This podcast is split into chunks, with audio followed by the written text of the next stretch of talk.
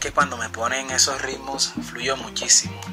Imagínate, una música que tenga esa esencia calle y al mismo tiempo esos aportes folclóricos muy propios de Latinoamérica. Espectacular. Hola, ¿qué tal amigos?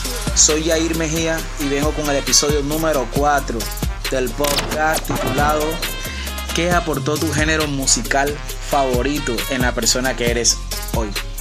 El género que voy a representar hace parte de la cultura hip hop y es el rap. R.A.P. El rap en su condición de música popular eh, rescata muchísimo de la cotidianidad, lo bueno, lo malo, lo feo, en fin, un abanico de posibilidades que tú encuentras en solamente un género musical.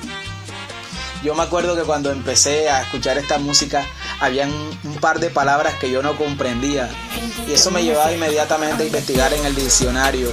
En ese entonces había un diccionario virtual también llamado Encarta y hoy no existe. Era como, como un Google, pero un Google para nosotros acá partico.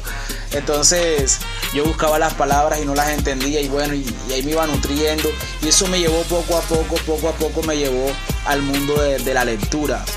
Eh, fui formándome como un lector en ese entonces porque escuchaba música que no le entendía el contenido muy bien, pero leía y entendía y chévere y, salía yo con ese conocimiento cargado y, compartía ese conocimiento con mis amistades. Muy chévere, muy chévere la verdad. Eh, eso fue como, digamos, de lo que más me aportó este género musical.